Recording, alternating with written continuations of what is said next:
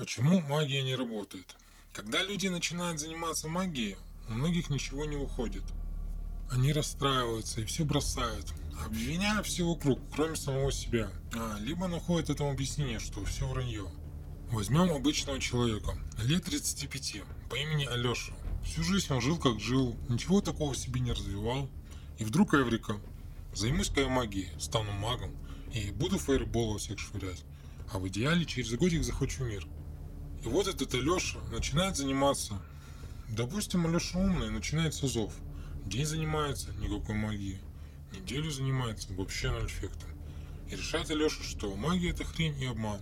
И забрасывает это дело, попутно всем рассказывая, что все это вранье.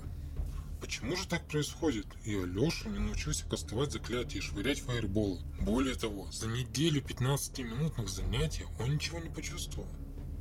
Как вы сами думаете, если вы за 35 лет никогда ничем не занимались и не развивали в себе ничего такого, никаких способностей, сможете ли вы хоть что-то почувствовать через неделю? Конечно же нет. А если сможете, то у вас просто предрасположенность. Я в свое время занимался годами, чтобы наметился хоть какой-то прогресс. Благо, что этот путь сейчас можно пройти намного быстрее.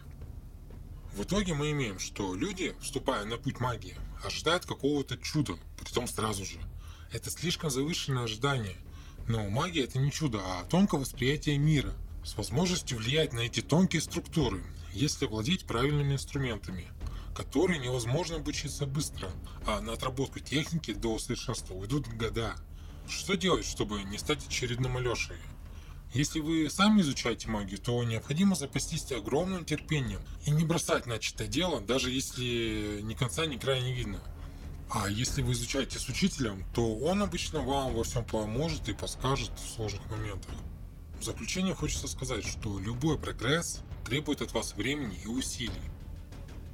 А если хотите научиться магии быстрее обычного, то приглашаю вас на свой курс по базовой энергетике.